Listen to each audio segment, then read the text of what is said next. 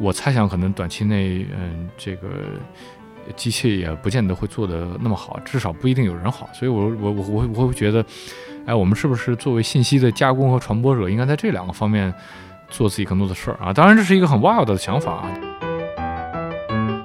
啊，还挺希望问问您，就是您对那个这些生科背景的 PhD 的学生有什么样的择业的建议，以及我们应该怎么样去找到自己的优势？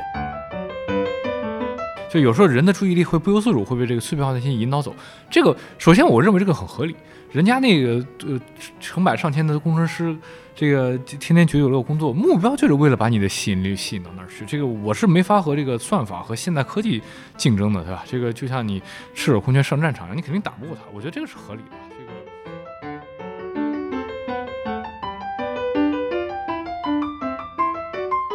听友朋友们，大家好，我是雅贤，我是钟秀，欢迎大家来到 ATGC Doctors Chat。我们今天的嘉宾呢很特别，因为他的身份非常的多，他在学术、咨询还有投资领域呢都有涉及。说他是六边形战士呢也绝不为过。但是他最吸引我呢，也是最影响我最深的身份呢，其实是生命科学领域的科普作家。他的专栏文章在很多的公众账号都有转载，同时呢，他写的书在豆瓣上评分也特别的高。他就是深圳湾实验室的资深研究员王立明老师，欢迎王立明老师不远万里从深圳飞来天寒地冻的北京跟我们录这一期节目。那我们对，那我们先请王立明老师给大家打个招呼，然后简单的介绍一下自己的多重身份啊。哎，大家好，谢谢雅贤的介绍啊。这个六边形战士这个呃不敢当啊，这个一般提起这个话题，我一般就会说可能有点太不务正业了吧。就我确实就像雅贤讲的，我一方面做科学研究，一方面。会比较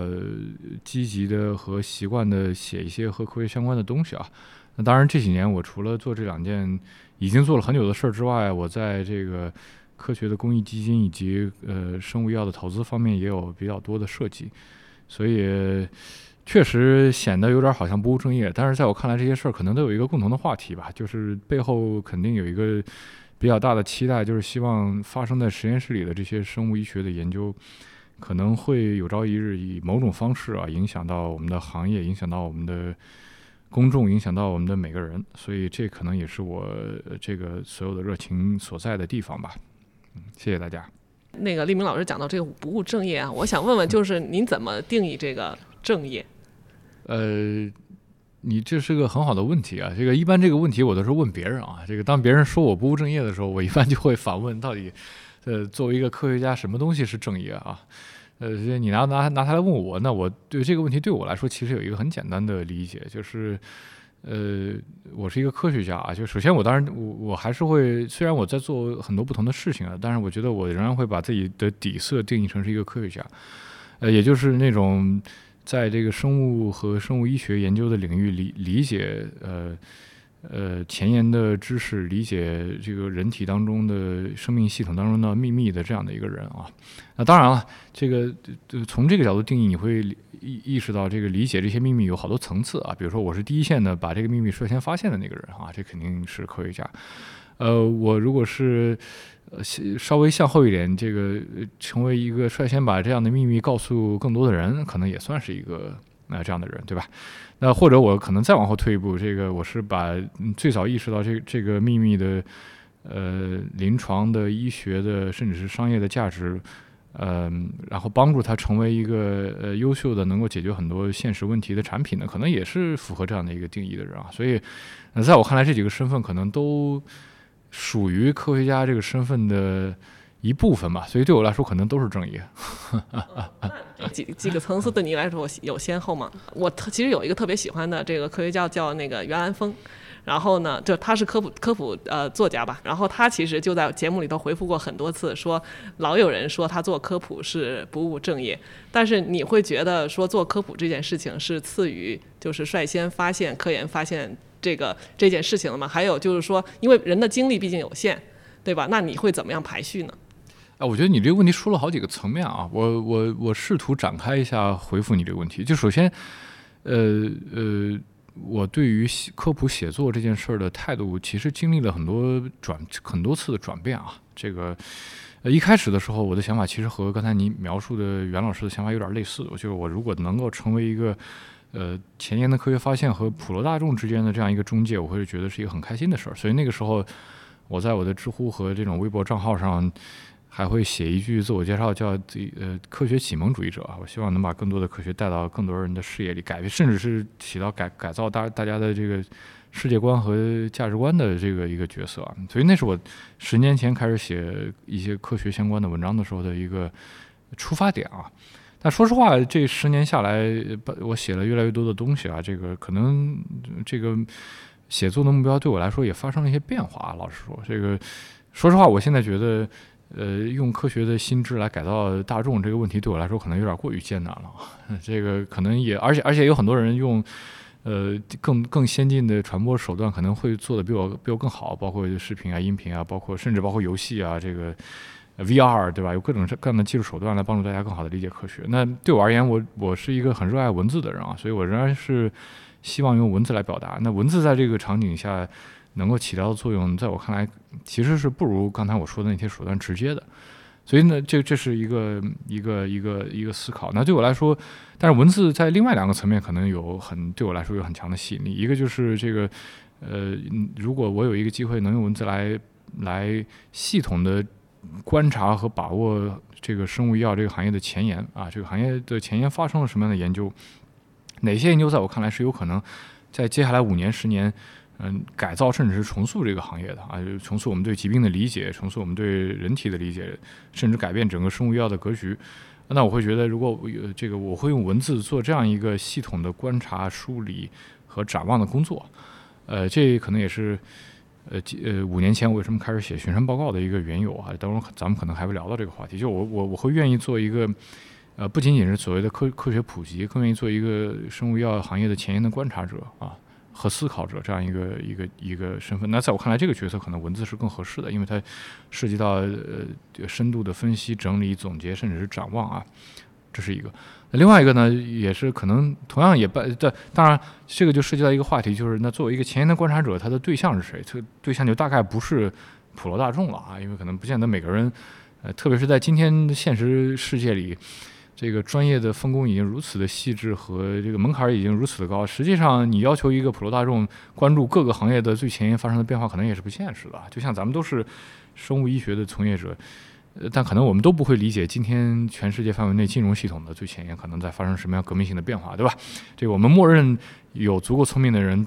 来 take care 那些事情啊，我们可能专注我们自己的方向就行了。所以，那一旦当我明确了这个所谓前沿观察的角色。那我的输出的对象其实就自然的从所谓的普罗大众变成了可能这个行业的从业者啊，啊，可能包括这个行业的呃研究者、学生、呃这个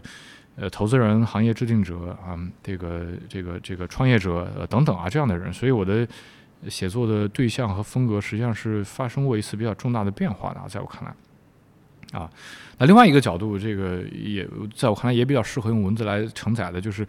这个生命科学其实不光是一个自然科学，在我看来，可能是呃代表着一种完全不同的世界观和人生观啊。这个等会儿咱们可能会聊到，比如说二二年那本书啊，讲呃王立明进化论讲义，实际上，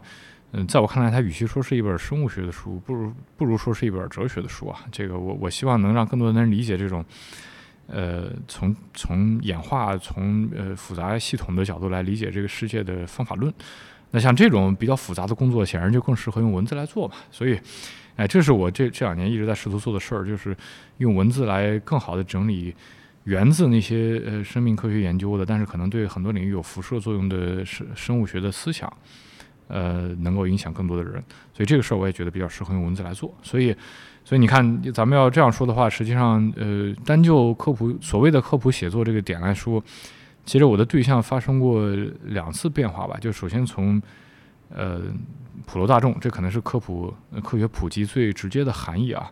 呃，逐渐的过渡到了这个行业的从业者。那在我看来，它当然仍然也可以叫科普啊，但是可能和一般意义上的科普会有一些不同。那另外就是所谓生物学思想的输出，那这个它的受众可能就，呃，虽然可能没有行业的限制，但是它会有这个。呃，咱说说的直白一点，比如说学习能力啊、理解能力啊，这个这个思考深度的限制，所以这又是另外一层的改变。呃，我倒不是说这些改变本身是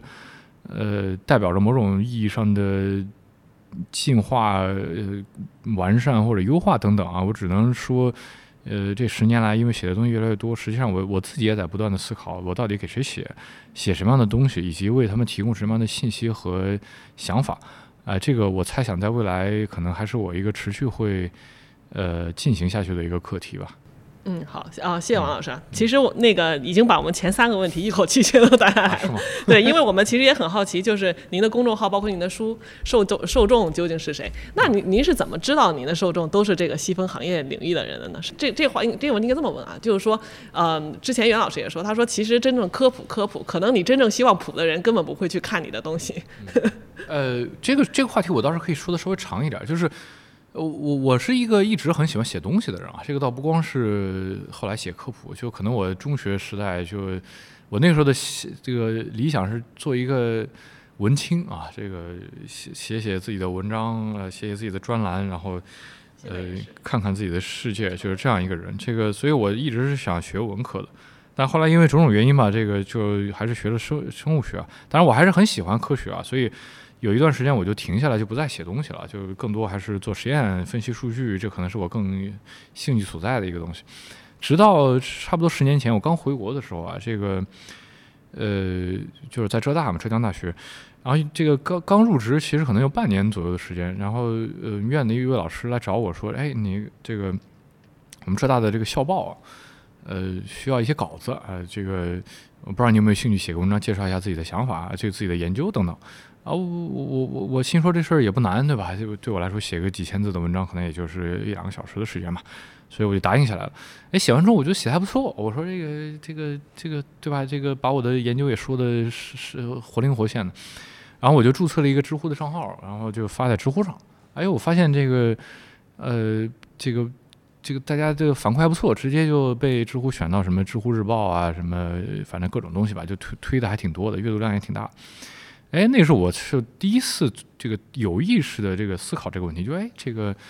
呃，我是一个科学家，对很多前沿的方向也比较，至少比这个一一般人理解的更多。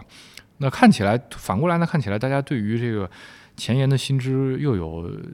呃热情和理解它的欲望啊，这个从阅读量能看出来嘛。所以呢，我何不把这两个事儿结合起来做点系统的输出呢？对吧？所以我就十年前的时候就注册了一个公呃公众号，然后开始那个时候，当然公众号的最最热的时间其实已经有点过去了，啊，当然我就决定注册一个公众号，开始从我比较熟悉的领域啊，代谢生物学啊，呃呃基因呢，嗯基因和基因编辑啊这些东西开始先写一些这种连载的文章，哎，这个当然人都是正反馈的动物啊，需要一些驱动力，需要一些点赞，对吧？需要一些这个表扬，你才会觉得哎，你干这个事儿是很有价值的。哎，我发现这个传播范围也还可以，很多人还喜欢看，还经常有人后台留言说你怎么还不更新啊？哎，我就觉得挺好的，这个看起来，呃，和我这个初中中学时代的文青的梦想又能结合起来了啊！你知道，知识分子或多或少都有一点，呃，教育大众这个这个改造世界的理想，对吧？就用文字改造世界的理想，那我觉得又又有点被唤起了吧？所以我就说，那我是不是可以做一个？科学或者说生物科学角度的启蒙主义者啊，这个让更多的人理解生物学，理解我们人体的工作原理，理解疾病，对吧？理解呃我们今天面临的这种生物医学的挑战，这个呃到底是怎么回事儿啊？所以呃这个事儿就是从那儿开始的。所以自然而然的，显然我一开始的时候写作的对象当然是所有人啊，这个呃包括我的爸爸妈妈啊，我的这个亲戚朋友同学。也包括很多不认识的人，这个那个时候倒真的没有想我要单单独为谁写作。我的我的理想当然是和很多写作者一样，那看的人越多越好嘛。啊，这个，所以我那个时候，呃，比如说我一五一五年出的第一本书就是《吃货的生物学修养》，讲很多代谢疾病的背后的研究和药物开发。实际上我里面，我今天回头翻，呃，我还能看到里面写了很多故事啊，就是我指的还不是那种。科学故事啊，就是我编出来的故事啊，就是希望能够通俗的嗯讲解这个生物学的一些知识，呃，所以我那个时候是花了很大的力气在想怎么把比较艰难的生物学知识讲的更加通俗易懂、有趣，让更多人愿意看啊。那这是我那个时候的一个想法。呃，那当然，今天可能很多还在写科普的朋友们，可能还是类似的想法，因为这个道理很简单，就像你刚才引用袁老师那话是一样的，就是呃，如果我们的目标是希望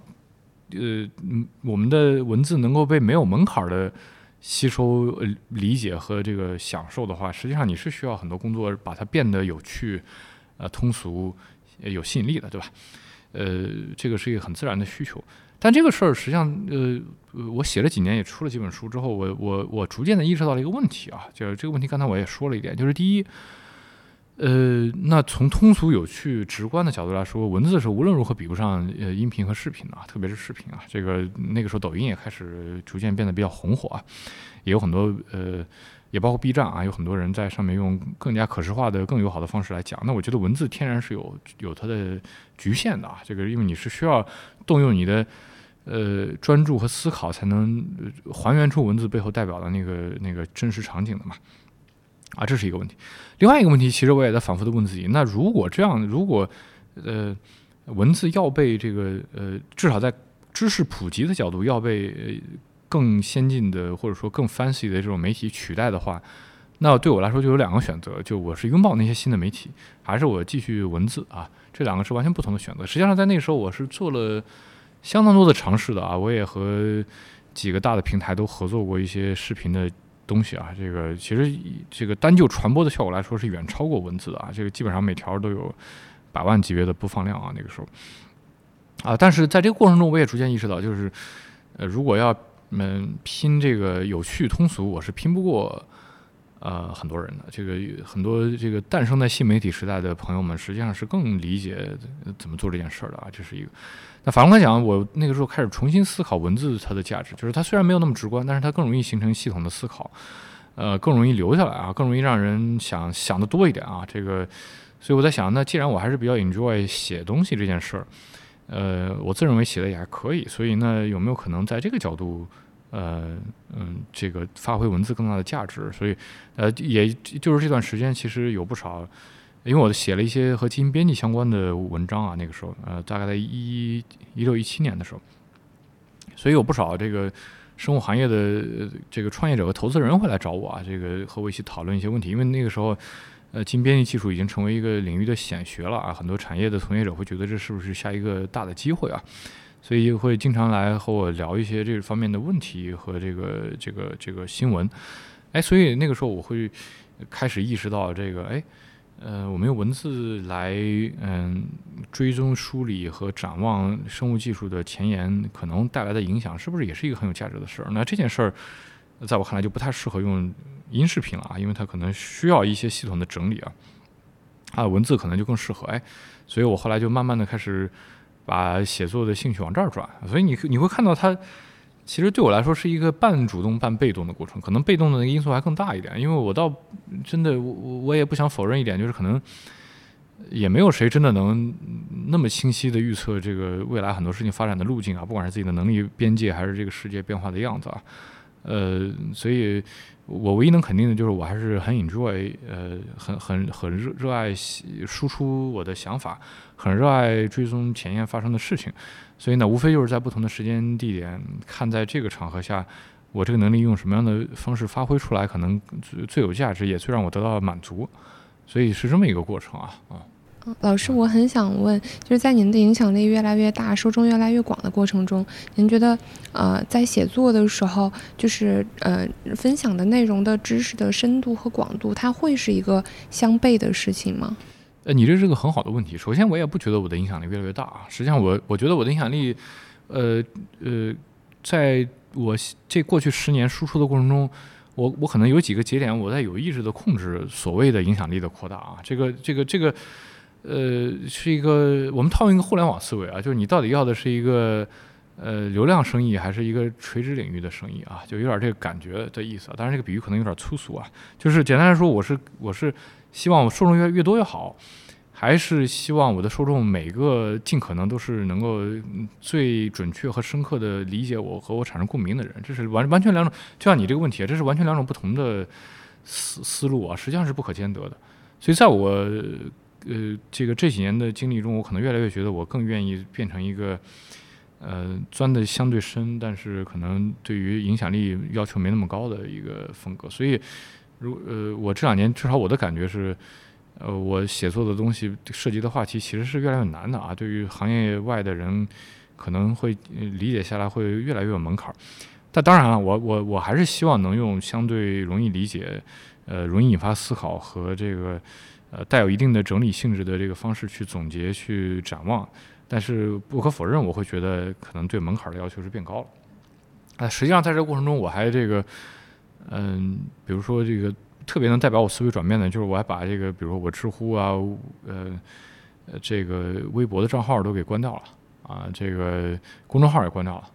呃，就是希望能能让我更呃专注的向我愿意嗯、影响的这群人去输出吧。嗯，可能这是越来越能够找到自己受众的过程吧。我记得您之前那个公众号是叫“以富商为生”是吗？对对。然后我后来搜，我发现不见了。对这个，呃，我我这个事儿，当然我我不是说这个针对小小群体进行一个门槛更高的输出，就比那个针对大众输出高级啊，我觉得没有这个意思啊。实际上，单就难度而言，肯定是后者会更更困难一些啊，因为你需要跨越一个巨大的，呃，这个。所谓的知识的诅咒才能做到这一点。我之前在写这样的书的时候，我也很 enjoy 这个，很很享受这样的过程啊。但只是说，呃，这十年下来，我会越来越发现，那对我能够带来最大的满足感和愉悦的，还是前者这种方式了。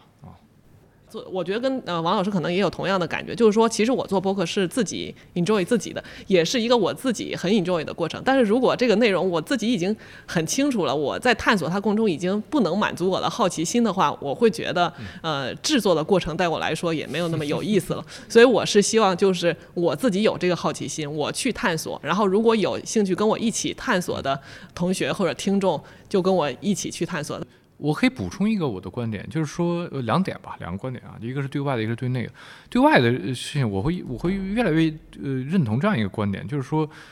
呃，生活在现代社会啊，这个是注定是一个你要生活在黑盒子里的这个生活状态，就是你你已经不太可能像一个呃农业社会的农民一样搞清楚自己做的所有的事儿了啊。这个所谓马克思讲的劳动的异化啊，这个是有它的道理的，就是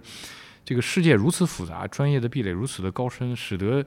你也只能呃相对的理解呃你比较熟悉的一亩三分地儿发生的事情，其他的东西你只能以一种呃呃近乎完全信任的方式交给更专业的人去做，对吧？比如说我们这个肯定，咱们作为生物行业的从业者，其实你不太，我估计我们是无法完全理解，我们把钱存在银行之后，这钱到底去哪儿了？但是你基于对现代金融系统和呃政府金融监管的信任，你觉得不会出事儿，对吧？那那你我们回头想想，其实医疗也是一个道理，就是呃现代人其实已经不太可能。呃，一个外行啊，这个真正理解临床医学正在发生的事儿了啊，我一个人得了什么样的病，需要什么样的治疗方式，所以呢，更自然也也也更合理的姿态就是，呃，就做一个小白，把自己这个放心的交给现代医疗系统去处理，对吧？所以从这个角度讲，呃，我们是不是真的需要让每个人都掌握特别多这个先进的科学和医学知识啊，让他自己会给自己看病啊？这个我觉得好像也。呃，不见得是一个特别合理的要求啊，这也是为什么刚才咱们讲到那个话题啊，可能我们有时候写文章或者做节目，你是可以把它这个搞得很有趣，吸引大家进来。但吸引大家进来之后，如果你的底层内核仍然是一些比较专业的知识的话，那可能大家也不见得会记住。大家可能看完之后记住的仍然只是你那个吸引他进来那个有趣的东西啊。因为为什么那些专业知识不记住？不是因为大家求知欲不强，而是因为那个东西确实对他没用嘛。因为它就像我们也没有动力去理解这个银行怎么工作的是一个道理嘛。啊，这我觉得这是一个原因啊。另外一个，我觉得对对内也是一样，就是就刚才你讲这一点，就是我们毕竟我们不是商业机构啊，这个我们写作也好，做节目也好，也不是为了赚钱，呃，所以肯定满足我们的好奇心也好，我们的自己的满足感肯定是最重要的。那这个其实也提示了一点，就是这种在我看来，这个能对大众输出的，真正呃用有趣的吸引力的方式，同时还能把一些东西真正帮助到大众的，其实可能是更适合商业机构来做的。因为它可能需要精雕细琢，对吧？需要对传播学原理有很深的理解啊，技术上又需要比较精致。那这个时候，这个工作其实反而还不如留给这个更商业化的机构做啊。那我们这种有热情的个人，其实可能还反而适合做一点呃有点门槛的事情啊。这是我对这个问题的想法。我还我还挺想问，就是您觉得对内的影响是不是意味着就是做内容分享的时候，也是一个服务于自己的过程？哎，这当然是这个。呃，咱们说点简单的，就就就就拿这个，我举两个例子吧。一个就比如说进化论啊，我写这本书啊，这个呃这本书其实对我来说是一个巨大的挑战，因为我自己不是研究进化生物学的，我其他写的书里面的内容或多或少这个我都是有所涉猎的，所以相对来说比较熟悉。但是我自己的研究和进化是关系非常遥远的。但是在我看来，我一直有一个执念，就是说，一个不理解进化的人是是是无法理解真正的生物生命现象的啊！我甚至会觉得，也是一个执念，就是现代人是必须要懂点进化的。所以，所以我一直有一个想法，说我一定要把这个东西给系统的整理出来。然后我我可能读了市面上绝大多数的这个讲进化的书啊，很多本，没有一本让我觉得真真正满意的啊。所以这个。当然不满意的原因有很多，但是整体我都不满意，所以我想我一定要自己做这件事儿。那为了做这件事儿，我就得这个真正这个，首先当然得调动一下曾经学过的进化生物学课的知识啊。但除此之外，呃，读这个最新的 paper，找领域内的专家去访谈去了解东西，呃，就等于是自己又重新把它很好的学了一遍，然后再利用我这些年输出的经验，把它整理成了一个。至少在我看来，还没有人用过的一个思想的框架，把它装起来，然后输出系统的输出到外面去。呃，在我看来是一个呃很很艰难、很痛苦，但是对我来说也很有成就感的事儿。因为做完之后，我觉得呃我对进化论的理解也上升了一个台阶，甚至现在这个很多这个真正做进化的科学家朋友们，这个看了书之后，也都会觉得我是一个值得和他对话的这个。呃，在专业层面上进行对话的人，那对我来说，这本身是一个非常有价值的学习的过程。那我猜想，如果我要不是真的有计划写这本书，可能我这辈子都不可能像今天这样相对比较系统和深刻的理解进化论是怎么回事儿哈。所以这件事儿，我觉得对我当然是有很大的价值，对我有很大的帮助。那另外一个当然很很很很容易想到的就是巡山报告，对吧？这个呃每个月的这个专栏。其实这个专栏本身是很容易写的，因为对我来说，每每个月才写一篇文章啊，这个五六千字的文章其实是很简单的事情。但实际上对我来说是一个很有意义的思想的实验。就我本来作为一个科学家，肯定每每这个每天每周也都在读 paper 啊，呃，但是现在我就多了一个任务，就是我在读的时候就要想，哎，那对于我这个月读过的其他 paper 来说，它是不是最重要的啊？就是或者说我至少相比近期读到的 paper，哪些是？在我看来，最可能产生未来的影响的，就不管是概念上的还是技术上的，whatever，这个就可能我会天然的要带入这样一个视角去，呃，评评估一下我读到的 paper。那这事情对我来说，这个也是一个很难得的，让我这个呃一边在工作一边还想，呃，这个呃未来可能会长什么样的一个一个过程啊。对我来说，可能还让我把这个读 paper 的能力和眼光也发生了一些变化。我觉得也是很有意义的一个事情啊。还挺想问您，就是是怎么，呃，可以在这种比较短的时间内就可以，呃，总结梳理和查找出这么大量的内容，并且有一个呃比较好的输出的？呃，你这是个很有意思的问题啊。这个问题我可能没法给你一个特别呃直截了当的回答。我觉得有两个点，也许可以讲一讲啊。就一个是，我觉得你可能也高估了这个东西的难度吧，因为咱们都是生物医学从业者啊，这个。呃，做 journal club 就是我们也对啊，我们在常规的读 paper 做 journal club，然后写 critiques，这个那对我来说，当然我可能和很多呃科学家有的有点不同的，就是我阅阅读的范围比较广啊，我我除了自己领域的我会读，呃，我从本科期间就比较习惯一直在读这个各个领域比较重要的文章吧，所以对我来说，呃，这个。呃，看到一个完全不同的知识，我我相对于是比较习惯的，嗯，这个或者说比较善，比较能够比较习惯的快速把背景信息挖掘出来，然后理解它到底怎么回事儿。所以这个对我来说倒是一个一直在做的事儿啊。这个，呃呃，这是第一点。那另外一个可能稍微有点 unique、有点特别的地方就是，呃，因为我一直在写书啊，这个呃，特别是。很多书里都有，呃，我对历史比较感兴趣，所以我经常也希望把科学史上的故事，呃，相对完整的给描述出来，来龙去脉给讲出来。因为我觉得人都是故事动物啊，说白了，这个真正我们看人类历史真正留下来的不是，呃，某种具体的技术，这个具体的发现，而实际上都是故事啊。这个从神话时代开始就是这样，所以我比较喜欢干这事。那这就给了我一个相对独特的视角，就是说，当我看到一个具体的科学发现，比如一个新的论文很有意思啊。我第一反应不是要把里面的每个细节都搞得特别细啊，这个实验是怎么做的，这个对照是怎么设的啊？当然那个我也会搞清楚。我我首先第一反应是我我希望把它放在一个合适的历史框架里去理解它到底在这个事情的整个研究历程中起到了一个什么样的价值啊？这个比如说本来人们已经研究到哪儿，然后这个为什么要研究到这儿啊？以及研究研究到这儿遇到了什么样现实的技术或者这个概念上的障碍？那在这个背景下，我才愿意去理解，哎，那新的研究这个到底干了什么？在这个 big picture 这个 background 的这个上面又做了些什么新的东西？呃，所以你你可能会看到我的很多巡山，虽然是讲前沿，但我可能三分之二篇幅在讲这个人们已经知道了什么东西啊。所以那这个我觉得天然的会帮助我自己啊，我也当然 hopefully 我也希望能帮助我们的读者，就是更好的理解这项研究到底是它的价值所在，它有什么地方比较特别啊，以及它为什么会显得很很重要啊。这这这是我相对比较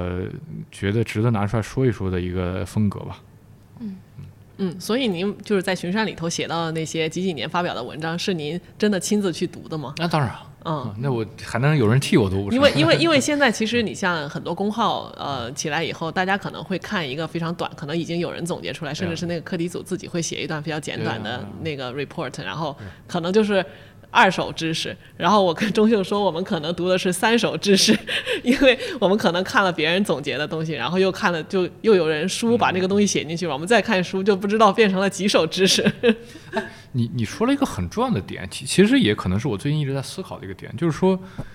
呃，严格来说，如果我们真从这个信息呃生生产和传播的角度来说，还是一线科学家是在做最重要的事儿嘛，他在发现这个新的知识，他把新的知识。呃，总结在一套这个大家能够理解的话语体系里，也就变成论文发表出来，对吧？所以严严格的意义上说，在这一步完成之后，这个信息已经在那儿了，对吧？这个后续的都是加工、删减，然后这个这个这个这个进叠加新的思考的过程，但是信息已经在这儿。所以我确实有时候我会想一个问题，就是呃，现在 ChatGPT 这种发达的程度啊，这个我也经常用它来给我写点东西，不不是我的这个这个这个这个文章啊，就是那些八股，比如说写个基金啊之类的。我让他帮我改一些东西，这个其实我们完全可以预见到，这个有一天人类这这个只需要这个产生最初的这种分析思路，可能后续所有的这个文字上的工作可能都 AI 都可以完成了，甚至分析也许都可以，但是可能我猜想仍然是需要有一些 insight 是人类产生的，但是在那之后，呃大量的这种传播性质的工作，这个信息的删减加工、突出重点，甚至是把它变成故事，可能 AI 都可以做到，所以我确实是觉得。那这个，而且这一天可能还不会很远，所以等这一天到来的时候，我们可能都得思考一下，那传播二手、三手、四手、五手知识到底还有没有意义啊？这个因为信息已经在那儿，那二三四五手这种加工的工作，其实呃，也许机器可以做，对吧？所以到那天，可能我们都因为你你们也是这个信息的加工和传播者，我们可能都需要想一想，那我们在这个过程中到底起到了什么作用啊？这个。呃，如果我们想不到我们有什么特别的优势，可能就会被机器取代啊！我确实觉得，包括对这个我的我的这个前沿的专栏，我也是觉得很有这个可能性的啊，这个是真的。但是呢，我同时会觉得这个，呃呃，这个有有一些事情，可能至少现在看来，这个嗯算法还不不能完全取代它，就包括这个很，因为我们知道，对于人类的产生的新的洞察来说，很多这个是基于已有的信息啊产生新的洞察，那这个洞察力。可能有两个方向啊，两个来源。第一个是向内，我就要进行系统的思考，对吧？把它就像我刚才讲那点啊，就把它放在不同的 background 上，这可能不同的信息就有不同的价值，会带来不同的知识，对吧？比如说这个进化论放在生物学就会指导这个生物学的研究，那放在经济学它就变成了这个奥奥地利学派的经济学，对吧？这个我觉得这个能力可能机器不一定会会有啊。那这个事儿我们是可以做的。那另外一个角度就是很多这种新的 insight 来自于。呃，人和人之间的 interaction，这个我们的沟通、讨论、交锋啊，这个甚至是特别是不同背景的人的做这样的事儿，那这个事儿，我我猜想可能短期内，嗯，这个机器也不见得会做得那么好，至少不一定有人好，所以我我我我我会觉得，哎，我们是不是作为信息的加工和传播者，应该在这两个方面做自己更多的事儿啊？当然这是一个很 wild 的想法啊，但是我确实我非常同意你刚才那点，我其实也在想这个问题，就是，嗯。嗯，老师我们做播客其实也是内容的加工者嘛，然后但是其实呃，我我在平时也在更多的时候是一个内容的接受者。我还蛮想跟您探讨的一个问题是，您觉得就是我们在呃在接受很多的二手知识或者多手知识的呃过程，其实其实接受这个过程是很爽的，因为可以快速的获得非常大量的内容和信息。但是我经常在反思，就是嗯这种。呃，快速的获得信息的过程和方式是不是正确的？然后以及它是不是就是对于自己处理呃和处理信息和生产信息是一个有害的过程？我没有太想清楚。其实就是作为一个接受者的角度。呃，你指的是在日常生活中接受信息是吧？哎，这是这也是个好问题。就就是这个问题，我的这个想法其实是稍微有一点自相矛盾的啊。就是一方面，我确实认为，一个人要建立自己的呃世界世界模型，就所谓的 world model，就是你就是就是我们人，我们做神经科学研究，这个之前之前一直默认我们就是一个信息的接受者啊，我们用感感觉系统把信息提取进来，然后加工之后变成这个 encode 啊，这个呃最终变成一些这个呃呃 knowledge and information，然后再指导我们的行为，对吧？就像这个。呃，巴甫洛夫的狗，这个看到肉或者听到铃铛就流口水是一样的。但是我其实，这个这个我们随着我们对这个大脑的理解的深入，我们其实越来越理解，人与其说是一个信息的被动接受和处理者或者这个反馈者，呃，其实我们更多的是带有一个世界模型去理解世界。就我们首先默认这个世界应该是一个什么样子，然后当我们在这个世界中看到和它一致的，或者看到和它不和这个 model 一致或者不一致的东西，才会产生引发相应的反应。所以这就是所谓康德讲的人为万物立法嘛，就是我这个我是要把这个世界的信息装到我这个 model 里，而不是用这个信息来组装成一个 model。这也是为什么每个人看到的世界是不一样的。所以，所以基于这一点，我确实是同意，就是人首先要有一些东西来帮助自己建立这个 model，而这个碎片的信息其实是做不到这一点的。就是你天天在看刷抖音，看这个。公众号、知乎、B 站，对吧？这个信息是有很多，但是信息是没法自己变成个 model 的。那这个真正变成 model 的是需要有这种呃系统化的知识和你长期的思考。啊，这也是为什么我仍然觉得这种系统性的教育是不可被替代的。就是，那那那那作为一个成年人这件事儿，在我看来，其实就是要阅读。就对我来说，书还是无法被取代。就是这种真正大部头的书啊，这个呃，它倒不一定这个大部头就意味着它都对，但是至少。这个作者肯定是在以一种建立 model 的方式来写作的，否则他要变成一个文章的拼盘，就他就没必要出这本书了嘛。至少在今天这个时代，对吧？他要建立 model，所以那我们可以快速的理解这不同人看待世界这个 world model 是什么样的。那我们可以提取当中的一部分，然后建立自己的 model。这是我觉得必须要做的事儿，否则你就会变成一个呃巴甫洛夫的狗。在我看来啊，这个现代算法操纵人是很容易的嘛，所以你要建立这个 model，你就不容易被操纵。这是我觉得一定要做的事儿。但同时，那我们也要知道，这个这样有一个风险。这样的好处在于，你有你的 model，你就不会不容易被这个无关信息和这个东西所引导啊。你有一个看待世界的角度。但是坏处在于，它可能会让你变得比较僵化啊。这个这个人为什么年龄越大越僵化？其实一定程度上就是你的 model 在不断的自我强化嘛。嗯，这个。那这个时候我会觉得，哎，那这种碎片化的信息实际上是一个有有效的校准的过程啊。这个你你是有 model，但是这个 model 是要经得起大量的信息的检验的啊。那这个信息从哪儿来？你要再看一本类似的书，你可能只会强化它嘛。那呃，这个比如说打个比方，我要是相信了进化论，那我读了二十本讲进化论的书，可能我会多了更多的信息，但是对我 model 的更新是不会有影响的，对吧？那这个时候也许我就那有一快速的方式，就是这种碎片化的信息嘛。所以我我是。这样的就是我一方面在读大量的这个呃大部头的书完整的书，而且我一般都会争取把它读完。我我我不太会这种那种快速阅读的方式，就就就提取一些有用信息，因为我是希望得到那个模型啊。所以很多书我会这个完整的读完，我一年会读读好多书。这个另外我也会大量的刷抖音，这个呃这个呃看这个公众号，呃刷微博啊，这个看看这个。各种各样的信息是什么样？我我我我觉得 so far 这个模式对我运行的还不错，只能供你参考。但是我会觉得，呃，就像你刚才那个问题一样，就是如果你没有这个 model，或者你甚至你都没有在试图建立这个 model，那我觉得是一个比较危险的事儿。你很容易被这种碎片化的信息引导到这个，呃，他的信息的发出者想让你理解的那个世界那个那个模样的地方去，我觉得是挺危险的。是不是比如说在我们专业的领域，就是已经有这个 model 之后，可以更去获得呃更源头的信息，然后其他的方面可以呃零零散散的兼听则明。呃，我也不完全同意这个想法，就是。呃，说实话，可能对于我们的专业领域，我们可能反而不太需要专门花时间去建立一个 model，因为我们受过了现代生物学的教育之后，你对生物现象的理解其实大差不差嘛，对吧？我们是由细胞组成的，对吧？呃，遗传物质多重要，然后就基因和环境怎么相互作用，对吧？可能除了脑科学是个例外啊，现在确实很难说有没有以以一个广为接受的模型来理解脑的功能，但其这个大部分的生命现象，我们是有一个基础的基础的模型来帮助理解，包括进化论啊。可能反而我们更需要的是理解现代世界怎么运行的 model，对吧？刚才咱们讲到银行，对吧？我们肯定不需要知道银行是怎么工作，但是我们大致得知道经济系统是怎么工作的。这个钱，世界上为什么会有钱啊？钱是干嘛用的啊？这每个人的分工是怎么实现的，对吧？这个，这个，这个，这个世界各国之间为什么会相互贸易啊？这个为什么会有人开心，有人不开心啊？这个，呃，我我觉得，对吧？这是一个事情。比如说，那那那那类似的这个。那媒体出现之后，在互联网啊，那互联网这些所谓的平台是如何出现的啊？这个平台上附着的是什么样的生态系统啊？那个为什么不同的平台有不同的特点啊？这个平台是靠什么方式呃吸引和误导我们啊？我我我是觉得我们可能反而是在这个我们特别不懂的领域，需要建立一些这种嗯世界模型来帮助我们应对碎片化的信息，因为兼听则明的一个前提在于。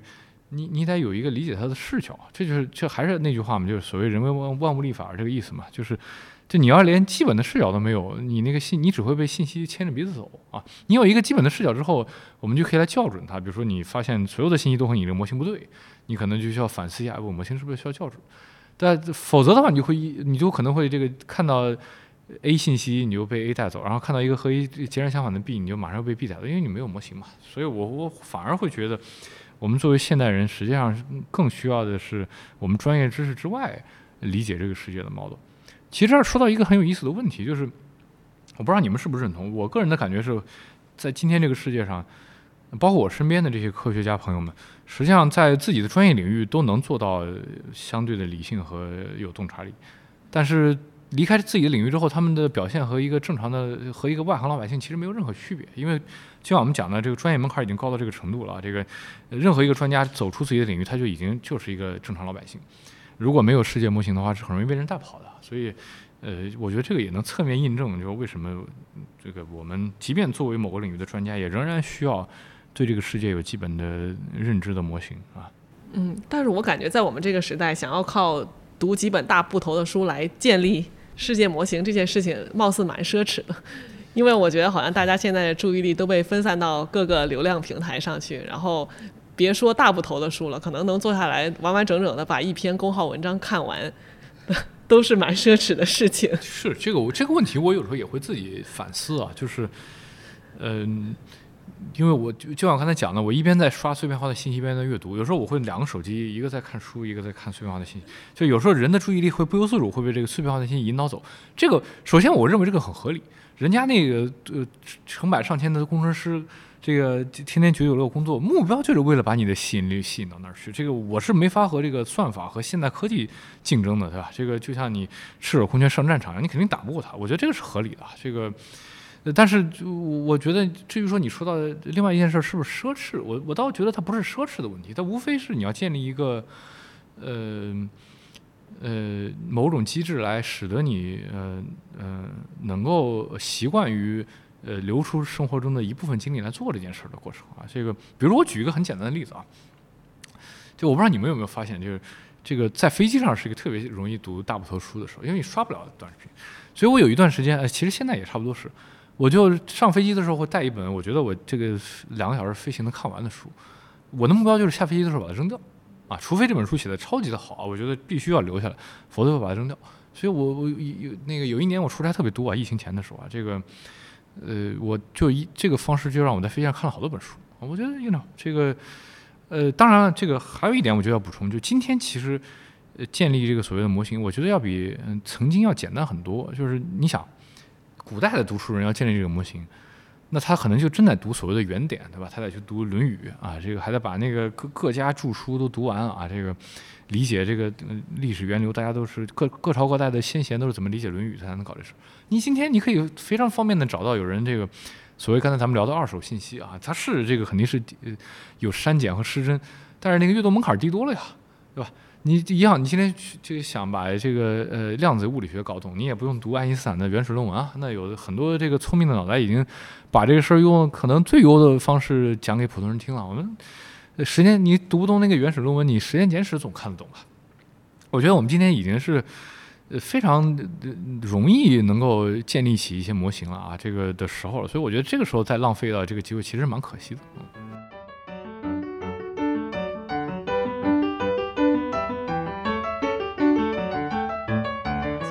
觉得您的这个公号其实分成三部分，一部分就可能是在疫情期间您分析了很多，就是跟新冠的疫情呀、溯源呀、疫苗以及新案新药研发相关的。然后还有呢，就是这个最新的科研，不光是咱们国家，就是一些最新的科研进展，包括癌症研究呀、脑科学研究呀什么的。然后呢，我最最感兴趣的呢，就是这个科研八卦。那个论文造假事件，然后这个 CRISPR baby，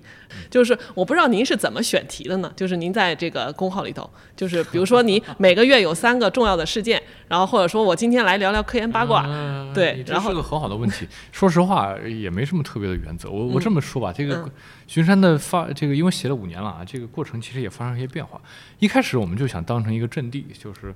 我我可以系统的读 paper，系统的输出。所以那个时候标准很简单，就是我觉得什么重要啊，我就写什么。这个有时候我会一个月其实超过写一篇，因为我觉得有超过一个事儿很重要，这个很正常，对吧？一开始其实我没有，我甚至都没有仔细思考过我的标准是什么啊，就开始搞。然后这个疫情出来之后，那显然这个疫情是最重要的事儿嘛，这个所以围绕疫情相关的最重要的生物医学的变化肯定是值得写啊，所以所以可能有一有差不多一年多时间，可能这个疫情能 cover 到百分之六七十的内容，这个也不奇怪，对吧？所以那个时候我会觉得，哎，也许是需要有一点这个专题性啊，这个可能更有价值，因为刚才咱们反复在聊文字的所谓的系统性嘛。所以等这个疫情的事儿差不多，呃，告一段落，那我又要重新再想那什么东西特别值得搞的时候，我那个时候反而会觉得，哎，那我干脆聚焦一下吧，我就搞这个所谓前沿领域的突破。就在我看来，哪些东西代表着最前这个概念性的全新的认知？就比如你刚才讲的交往，我我写了几篇啊，但是其中有一篇是讲这个，嗯、就是这种单细胞生物的交往的，这个本身的概念上是很有意思的一个事情嘛。这个因为单细胞生物没有必要非要死，对吧？这个呃，然后也包括一些这个，你看我写的东西有有一些是有一些系统的东西，我是很感兴趣，包括肠道菌群的研究、脑机的，对吧？这个和衰老相关的，因为这些在我看来是呃前沿领域，如果真正产生呃重要的突破，是有可能改变很多事情的啊。所以呢，我会觉得，哎，那我干脆聚焦在写这些。呃，在我认为非常重要的领域，真正发生的前沿的变化啊，所以我的方向可能反而还聚焦到这儿来了，所以这个呃，希望回答你的问题吧，呀。嗯，哎，那您在就是输出的时候，一个月一篇完全没压力吗？我一个月几篇也没压力，这个不是这这个这个问题取决于这样，就是你看咱们说的是哪层压力？就如果是写作的压力，这个是没有的。嗯这个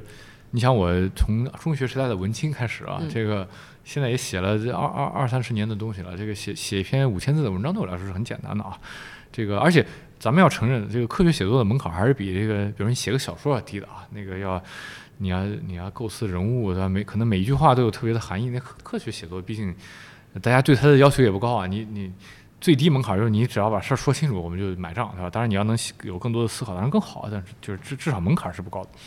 所以我觉得写作本身没个没有负担，那个阅读本身也没负担嘛。就像咱们讲，咱们都是科学家，这个这个常规读片是很正常的。可能唯一的负担就是，呃，哎，我们这个呃，它不是每个月都有真正特别重要的东西。说实话，这个。这个或者这个这个最重要的东西，可能在当时我们还没有足够的时间想把它意识到它非常重要。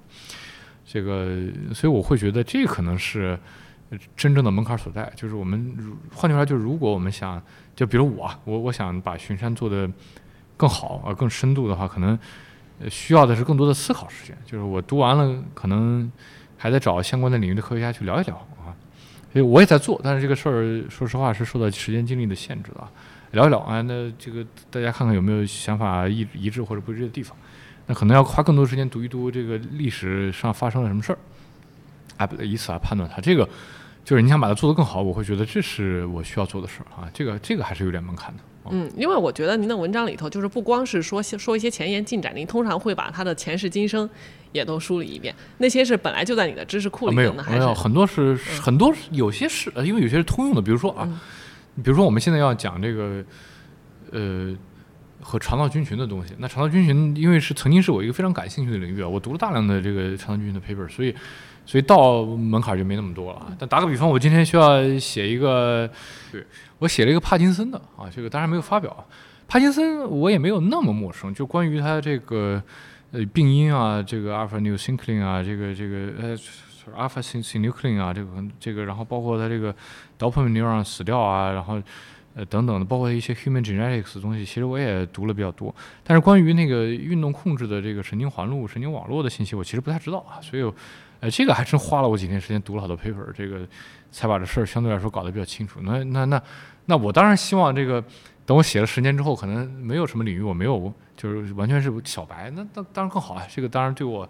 能够产输出一些更有系统的东西是有帮助的嘛。嗯，老师，您愿意写这些东西，是不是因为您本质上也是一个特别有分享欲和表达欲的人？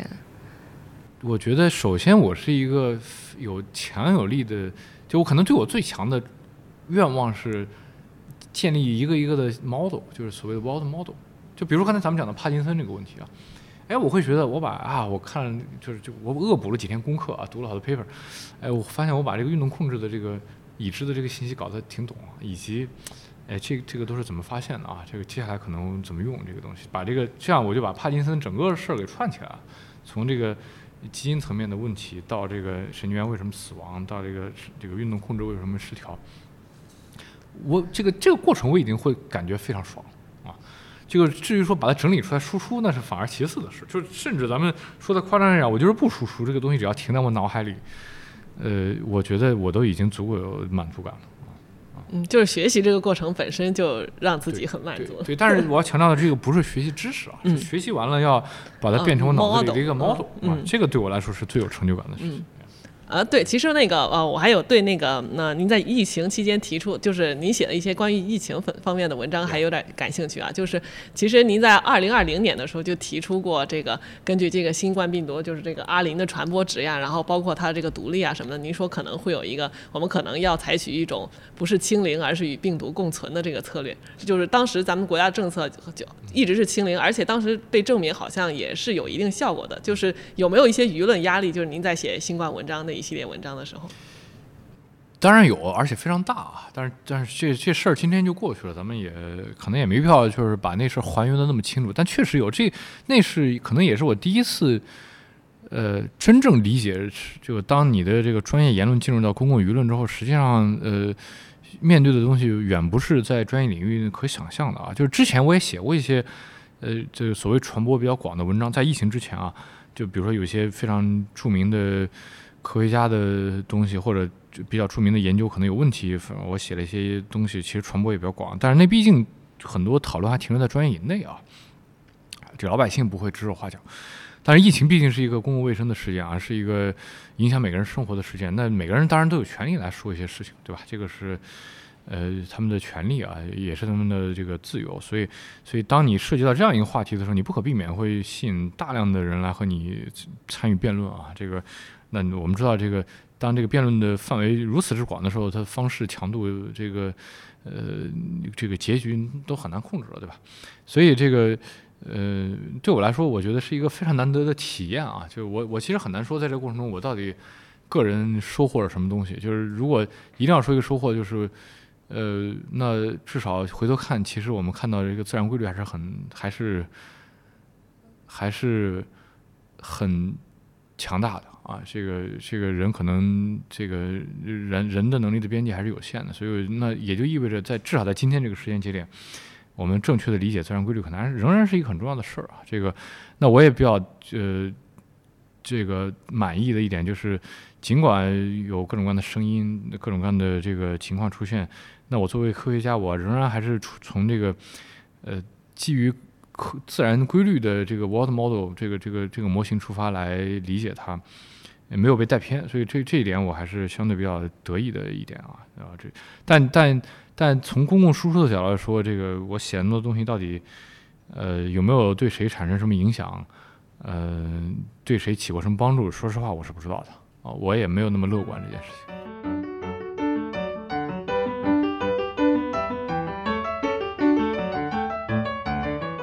那个，要不然我们下面聊一下这个呃书籍的写作吧，可能时间也不太多了。然后我特别喜欢这个王立明老师这个《进化论讲义》这本书，然后刚才多多少少也提及到了。然后其实我刚才你也说，你以前其实没有做过跟进化论相关的这个研究啊，那你是为什么有这么强烈的冲动？你也说遇到很多困难，就是为什么想要写这本书？然后中途遇到了什么样的巨大的困难？其实说实话，呃，刚才咱们讲到写作的一些变化，就包括我的对象的变化，包括我想写的东西的变化。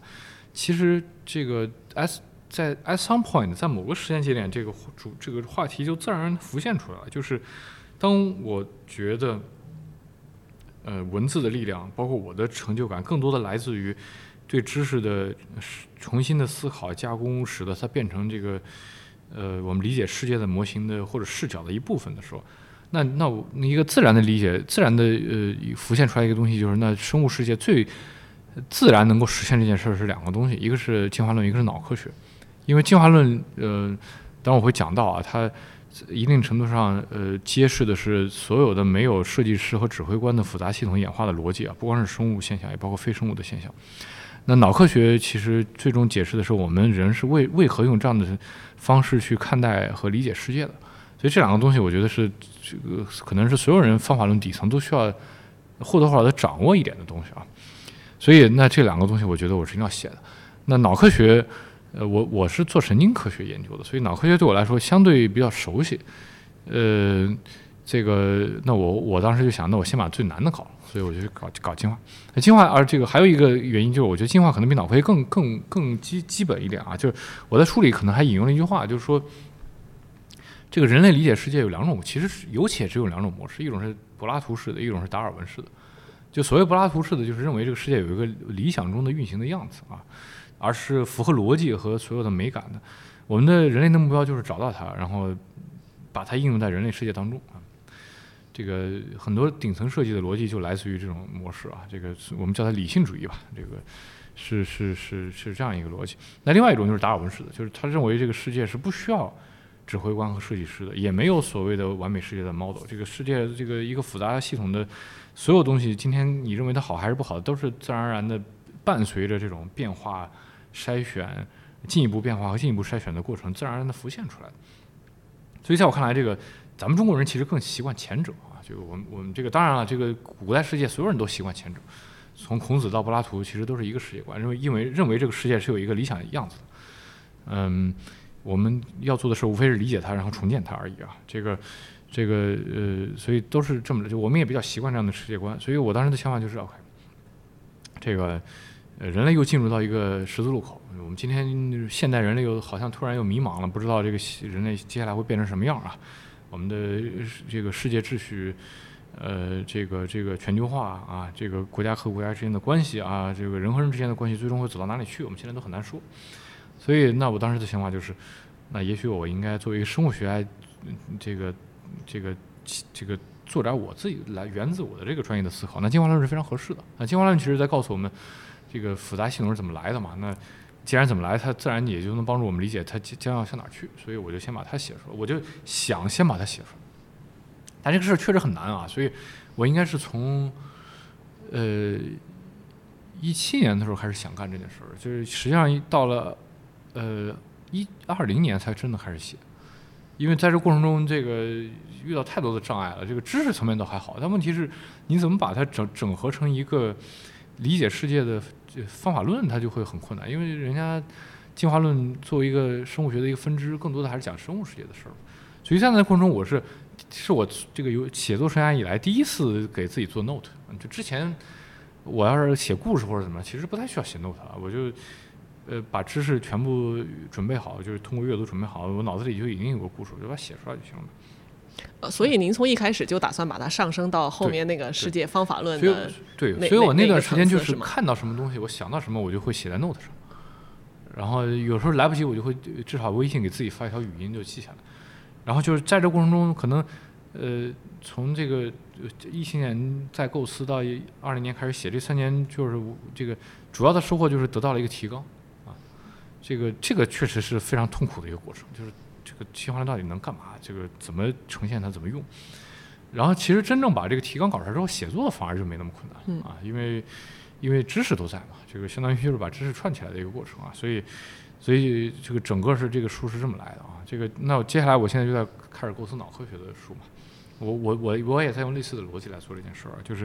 我 fundamentally 是不想，并我并不是想写一本脑科学的科普，我是想解从脑科学研究的角度回答这样一个问题，就是人为什么是用这样一种方式来理解世界的。没有读过王立明老师这个进化论讲义的这个听友，我先给大家可能大概介绍一下，就是说这本书其实除了从最基本的咱们平常讲的可遗传的变异，然后自然选择、生存竞争以及生殖隔离这几个非常基本的生物学知识这个呃以外呢，其实最后还上升到了就是我们能够怎么把这个呃进化论应用到我们平常的生活场景、学习场景，甚至是商业竞争的场景。我觉得啊，让我印象深刻的这个里头有一段就是呃，王老师其实讲到了一。一个关于这个生态位的这么一段话，其实我还蛮想跟大家这个分享一下的。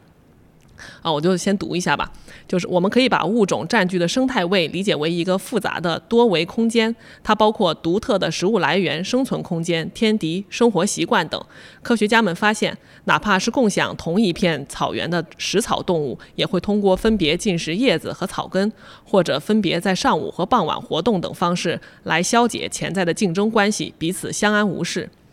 在种间竞争的层层次，呃，种内竞争那种单单强调效率、狼性和紧盯对手的手段将不再有效。利用自身原有的优势，寻找全新的生存空间，并且在新的生存空间内进一步强化优势，才是制胜的法宝。就讲到我们现在现有的生存环境，就是在我们现在这种内卷的生存环境里头，我觉得，呃，读到这一段就感觉还挺受用的。就是其实我们要呃努力找到一个能够呃自己独特的点嘛，就是不要跟。这个不要再进行残酷的种类竞争了。对，我不知道这个到后头升华的这一部分，王老师是自己琢磨出来的呢，还是在一些其他的写进化的文章里头也会有提到？呃，我还比较骄傲，就这本书知识层面当然都来自于前人的研究，但是我觉得所有的议论层面和讨论思考的层面，基本上都是我这三年来想出来的，所以，呃，我还是比较得意这件事儿的啊。嗯，对，其实那个呃，最近读了一本书，就是为什么伟大不能被计划啊？对对对对对，它其实是 OpenAI 的两个这个呃创始人写的吧？我觉得跟您这本书里头提到，其实也异曲同工。对，那个书我快速的翻了一下，因为它写的很短啊。这个对，其实说白了，这就是刚才咱们讲那个，就你认识世界，无非就是柏拉图式的还是达尔文式的嘛。嗯。就你要认为你是一个无所不能的天纵英才，你就应该按柏拉图那个方法设计一个完美的系统，设计一个伟大的东西。但我们今天其实越来越知道，这个这个方法大概率是不 work 的啊！就是世界已经复杂到今天这个样子，这个有那么多干扰项，那么多复杂因素在影响它，实际上是很难实现的。那那我们真正想要创造一个伟大的东西，可能反而得用达尔文式的方式。我觉得这是可能是呃，像 OpenAI 这样的例子，也包括这本书可能最想传传达的一个思想吧。嗯，那您觉得现在已经您自己已经找到自己独特的生态位了？呃，我觉得我还在寻找的过程中啊，这个实际上等会儿那个讲座我会讲到这个点，就是我一直不觉得，呃，一个人应该轻易被定义啊，这个，但是包含两个层面，就第一，就如果你要是很容易被这个一个职位或者一种 function 所定义，嗯，那本质上意味着你的工作是很容易被取代的啊，呃。就在我觉得 AI 时代，你要是能把你的这个所 JD 啊，所谓的这个 job description 写的非常的清楚，那有一天 AI 就应该能做到这件事。其实现在这个 ChatGPT 就可以做到这件事，它有个 GTBS，你们可能用过，就是你你已经可以定义它的角色了。我就定义了几个，比如说这个所谓 biomedicine observer，这个它就号称它可以用这个这个这个观察者的视角来看一些前沿的信息，对吧？所以所以我们要争取。做以作为一个完整的人，而不是一个工作呃完成者的角度来定义自己啊，所以这意味着你的就角色应该要超越任何一个传统工作能够定义的范畴。那另外一个含义就是，即便你有一个这样的定义，你最好也是希望它保持变化，这样你可以不断的挑战它，不断的完善它，让你呃让你自己出人生充满可能性，倒不见得越变越好啊，那完全有可能越变越差嘛。就像那个伟大为什么不能被计划里，其实讲到这一点啊，就是你必须得要要容忍一定的这个呃错误率，你你可能才能干到一些事儿啊。这个，所以就是那，但是变化本身意味着可能性，所以我觉得。呃，对我来说，我一直在试图。首先，我在我一直在试图寻找一个我独特的生态位。那我，比如说刚才其实一开始我们讲过这个话题。那我的研究、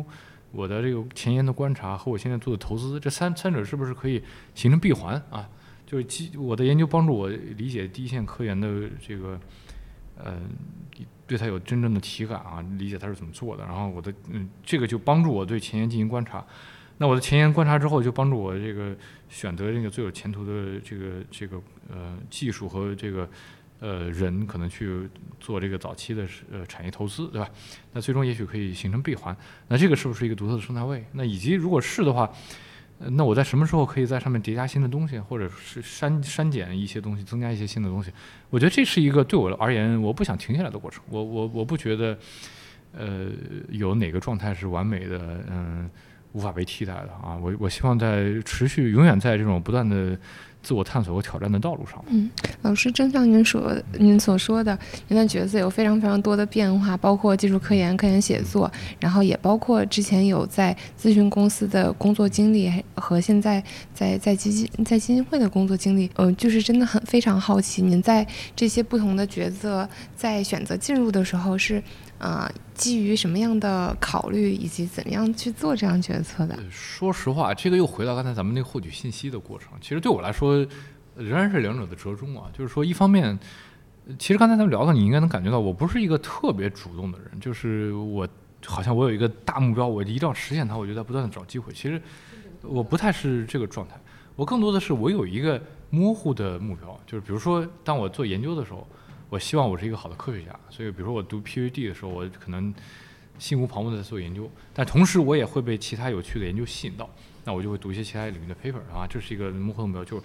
呃我的模糊的目标就是我成为一个科学前沿的一个工作者，而且有比较广的知识面。OK，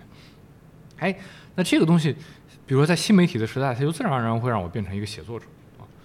这个你想在新媒体之前可能很困难，你你就需要在杂志上写，那那那编辑的 power 就非常大了，对吧？你他不一定会识别到我，但是在新媒体的时代，每个人都可以输出，呃，就像你们现在做的事一样，呃，那我自然这个东西就会把我引导到这个东西上来，所以在这个过程中，我会觉得有我有主动的成分，就是我会有一个模糊想去的地方。那再比如说，等我前沿观察到呃足够的这个时间之后，我会觉得，哎，那除了观察，我是不是应该动手啊？我看到好的，难道我不应该弄一些钱？给他嘛，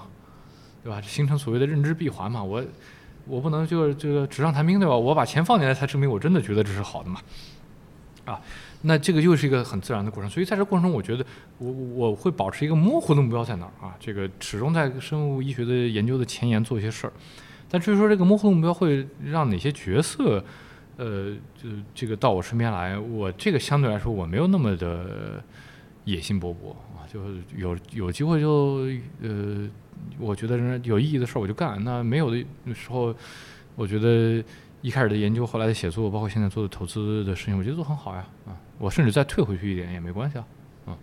嗯，我觉得就像您书里头，还包括那个伟大不能被计划里头都写的，就是说，其实进化没有一个明确的目标。对，其实其实就是做一个呃新奇性的探索，就是你觉得什么东西有意思，然后你就去尝试它，说不定它就把你能，就是你达到什么目标，不过是你探索的一个副产品。哎，我觉得是，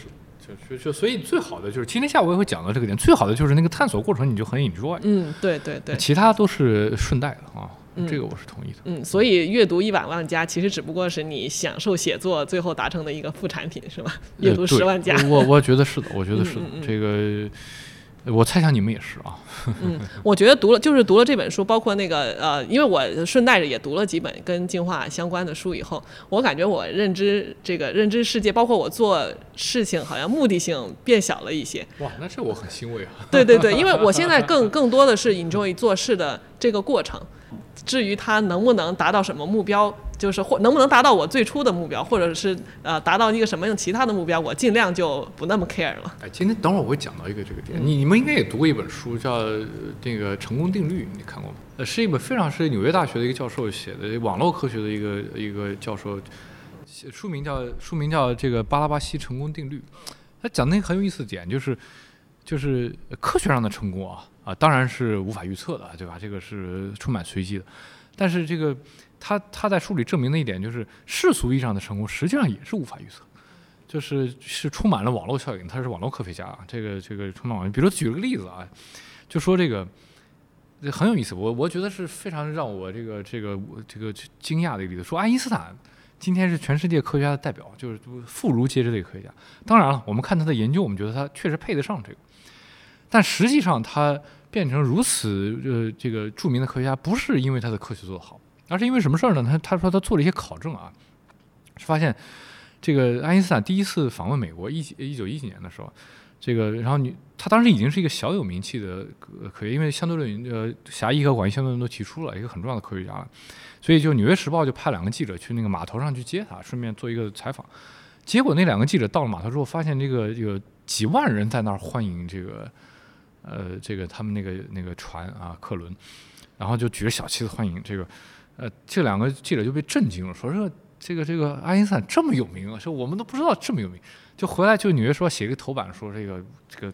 万人空巷迎接这个爱因斯坦，然后爱因斯坦本人当然一个就比较幽默风趣啊，科学也确实是这个是是是是人类历史非常重要的一一环啊，所以当然就就就就妇孺皆知。但实际上后来他们发现是一个历史的误会，就是那个那几万人不是去迎接爱因斯坦，是因为当时有一群犹太人来访访问美国，那个后来的这个。呃，这个呃，以色列的第一任总统就魏斯曼是当时犹犹太复国主义的这个发起人，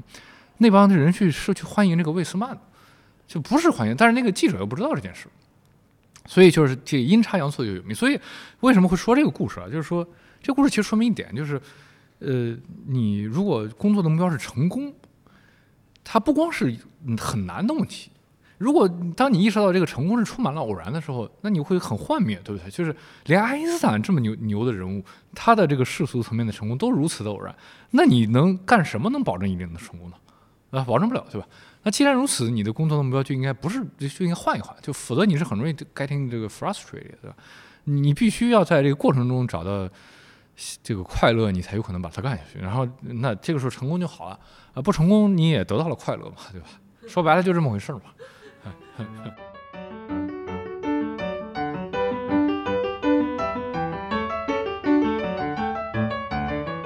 我们其实还还有一点时间，我蛮想问一下，就是关于一些前沿的进展，就是看看您怎么看这个 AI 对这个生命科学的影响。呃，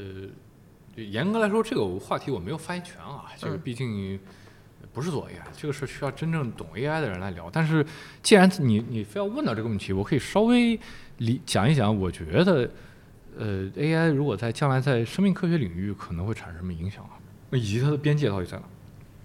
就其实这个 GDP 出来之后，很多人也会，呃，包括领域外的人也会找我聊这个话题，就是有一天它会不会颠覆我们这个生物医学的研究范式，包括对机制的探究啊，包括对药物靶点的发现，甚至药物的筛选的过程等等。实际上，有业内你们你们应该也知道，业内已经有一些很著名的公司来做这样的事儿了。像这个 Schrodinger 也包括 Insilico 啊，对吧？已经号称在用 AI 的方式来做做药，但是在我看来，呃，这个 AI 我不懂，但是生物我还是比较懂，所以我我会基于我对生物的理解，认为 AI 至少在肉眼可见的将来在生物世界的应用，实际上是有它的边界的。边界是哪儿呢？在我看来，就是呃，那就是生物呃研究的数据质量比较高的地方，因为 AI 本质上还是。要基于大量的数据建这个建立模型的过程嘛，这个建立相关性的过程啊，所以这个数据质量是决定了它是这个能产生有意义的 inside 还是 garbage in garbage out 啊。所以那我们会看到，这可能也就不奇怪，为什么 AI 今天在这个生物世界、生物医学世界走的最靠前的是两个事儿，一个是这个。呃，蛋白质结构啊，这个这它本身也包含了序列信息啊，因为那个它那个那个 m s 的 model 是也参考了这个 DNA 序列的信息。为什么是这件事儿？是因为在生物医学获取的所有的知识里，呃呃蛋白质三维结构和 DNA 序列是最呃没有模糊地带、最毋庸置疑的正确的。它当然有可能有错。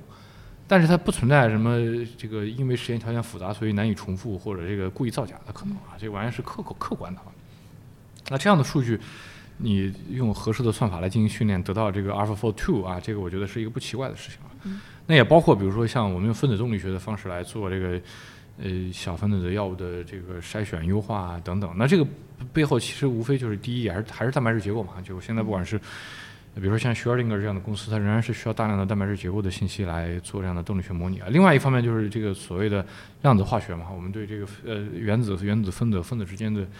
这个这个相互作用其实了解的也比较详细啊，这也是 ambiguous 的信息。但是除此之外啊，这个咱们都是做生物医学的，我我说实话，我对于整个生物医学领域产生的数据的质量，我是没有什么信心的啊。这个我倒不是说都是造假啊，但是就是一基于这个研究系统的高度复杂性，那这些研究的信息当 feed 到一个大模型之后，能产生什么 insight，我是比较担心这个事儿的。所以你说现在就有人告诉我 AI 可以这个呃。这个预测这个一些生物学机制啊，提出所谓的这个没有发现的药物靶点，这种这种事情，说实话，我是相对比较存疑的。然后另外一个，这个刚才我说了一个，另外一个就是 AI 可能应用比较广的，我们也看到今天已经有呃很好的应用，就比如说 A 用 AI 来做这个影像的识别啊，就是呃包括这种呃。上个月有个，我觉得有个非常重要的研究，就是胰腺癌的诊断啊。那个 Panda，对，那个就是腾达摩院他们。对，达摩院做那个研究，就是你看它基于那么粗糙的影像，而且做了那么高的，在那么高的特异性的角度背景下，还能保证了很高的特异性，呃，那个那个呃敏感度，是一个非常难得的事情。但是这个本身也是基于，它是基于一个虽然粗糙，但是客观的信息的 input，就是那个影像信息啊。所以你看，呃，DNA 序列、蛋白质结构、影像，对吧？这都是。客观的 unambiguous 的信息，那我觉得生物世界在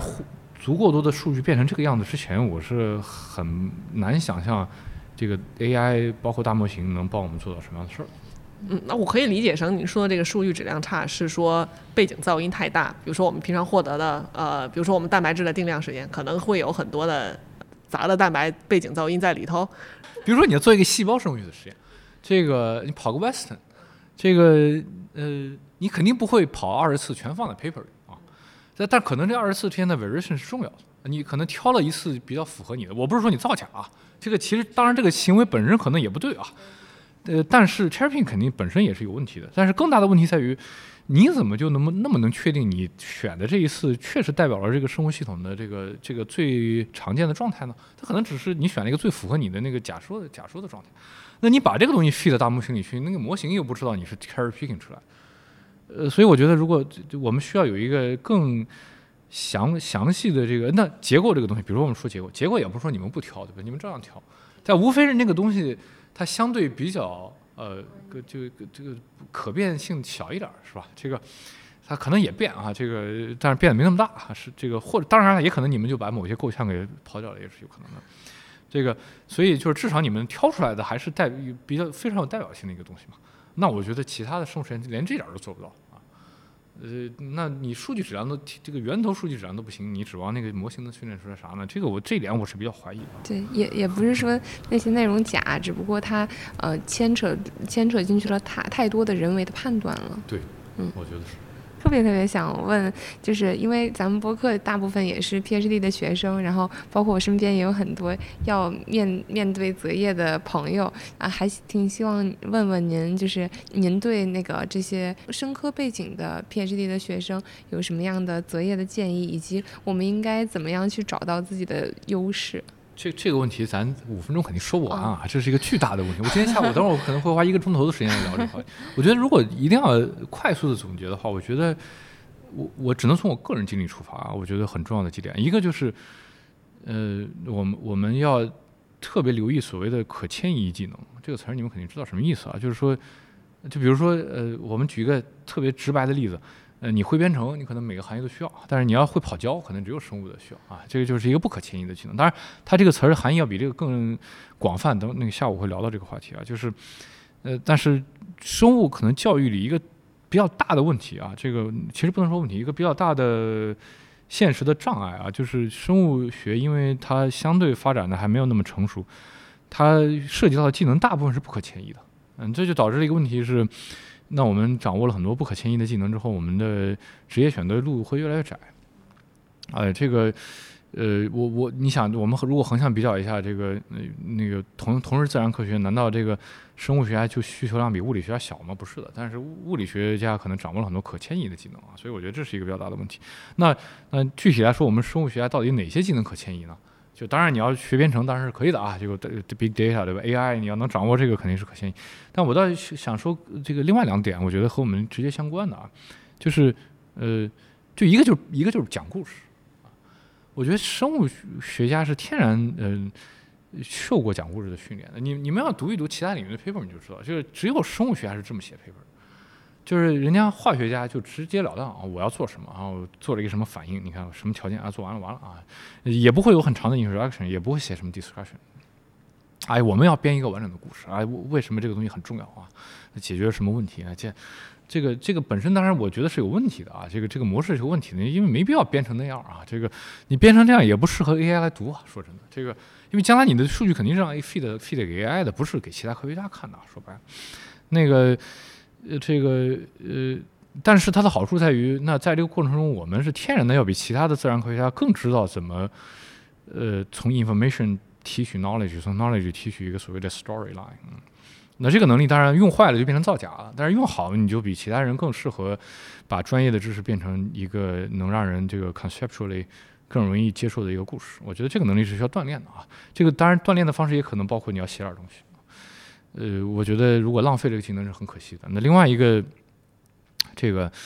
呃也是这个天然我们适合的，就因为我们处理一个复杂系统，它做做起来很困难啊。这个但是它的好处在于。呃，你其实如果你真想这个真正的这个 make sense of your data，你是需要把所有的变量都考虑清楚的。这个那 control 是什么样啊？这个然后几个 control 分别对应的是哪种干扰因素的影响啊？当然，对于你们结构生物学可能不涉及这个问题啊。那个这个这个，然后这些变量如果有的话，怎么排除掉啊？这个谁是谁是这个？充分条件谁是必要条件？我觉得这个训练实际上很多其他自然科学家是没有的，因为人家处理的系统比较简单，它不需要考虑那么多的干扰项啊。但是生物学家你不搞这个不行。但是我会很遗憾的看到很多这个生物学的研究生，实际上包括博士生在内，那为什么要设计这些 control？然后这个实验为什么设计成这个样子？实际上他是很懵的啊。那个感觉就是文章里别的文章是这么做，他也这么做。我觉得这是很大的浪费啊。就是当你把真正把你每做的任何一个实验，为什么需要这五个 control 想清楚？呃，我觉得你的逻辑思维能力就超过了这世界上绝大多数的人了。那这个逻辑思维能力虽然它听起来比较软，但是它是我觉得它是一个很重要的可迁移的技能，你在各行各业里都会用得到这个东西。啊，所以我觉得这是两个和我们的行业直接相关的可迁移的技能啊。我觉得，you know，因为时间关系咱就不能展开了，但是我觉得这个点我我还是想说一说的。嗯，行，其实我觉得这个结尾还算挺好的，相当于是升华了一下，让大家知道一下自己要往哪个方向探索。行行，那我们今天就特别感谢李明老师，然后跟我们一起聊天，聊得这么充分。期待黎明老师的新书，什么时候什么时候能写好？我基于我上一本的经验，我现在不好讲，我什么时候能写好。行，那我们知道下一本应该是关于脑科学的。对，行，好的好的，那我们谢谢黎明老师，谢谢，拜拜，拜拜，嗯。